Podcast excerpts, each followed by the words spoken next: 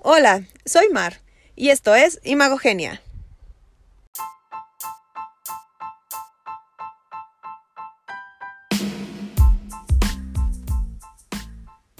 Parece que el presidente Andrés Manuel López Obrador sigue sin entender lo importantes y delicados que son los mensajes que transmite para la construcción de su imagen. Y es que en este caso, aunque no está hablando de un grupo vulnerable, sí se está refiriendo a un sector cuya relevancia social ha sido fundamental durante la pandemia los médicos. Por ende, el hacer pública la contratación por parte de las Secretarías de Salud de médicos cubanos para atender los servicios públicos del sector ha levantado fuertes críticas. La justificación que encuentra el gobierno es que, además del supuesto déficit de, de médicos que existe en nuestro país, según el secretario de Salud, Jorge Alcocer Varela, los médicos mexicanos no desean trabajar en zonas alejadas por temas de inseguridad, lo que orilla al gobierno a contratar a médicos de otros países, como es el caso de los 500 médicos cubanos.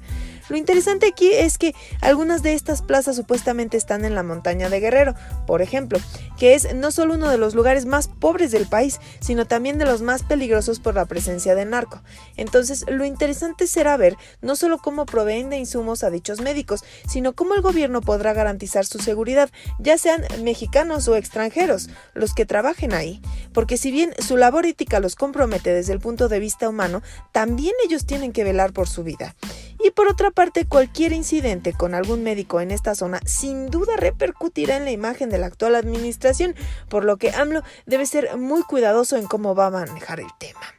Ahora, esta no es la primera vez que el presidente entra en polémica con el gremio, pues hace un año, en plena pandemia, los criticó y calificó de mercantilistas, específicamente aquellos que se desempeñan en el sector privado, pues a su parecer solo buscan enriquecerse, esto luego de que los médicos del sector privado pidieran ser vacunados a la par de aquellos que laboran en el sector público. Si bien el titular del Ejecutivo se disculpó y dijo que no se refería a todos, la polémica con el gremio ya se había generado. Y ciertamente su imagen con este sector quedó mal parada.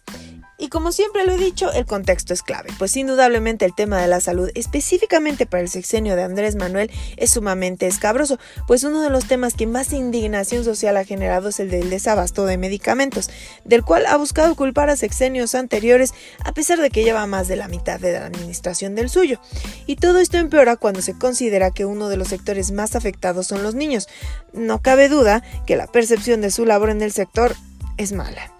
por lo que el presidente debería ser mucho más cuidadoso con la forma en la que comunica sus mensajes, pues está generando inconformidades en sectores clave para mejorar la calidad de vida de los ciudadanos o votantes, que es lo que más le interesa si somos honestos. Y por otro lado, también dentro del contexto, AMLO tiene que deslindarse de las especulaciones que se han esparcido en las que se justifica la contratación de estos médicos como parte de un financiamiento a favor del régimen cubano. Sobre esto, hasta el momento ha, dicho, ha hecho bien al declarar que contrataría médicos de Cuba, Estados Unidos, Francia o de donde sea si esto garantiza el derecho a la salud de los mexicanos.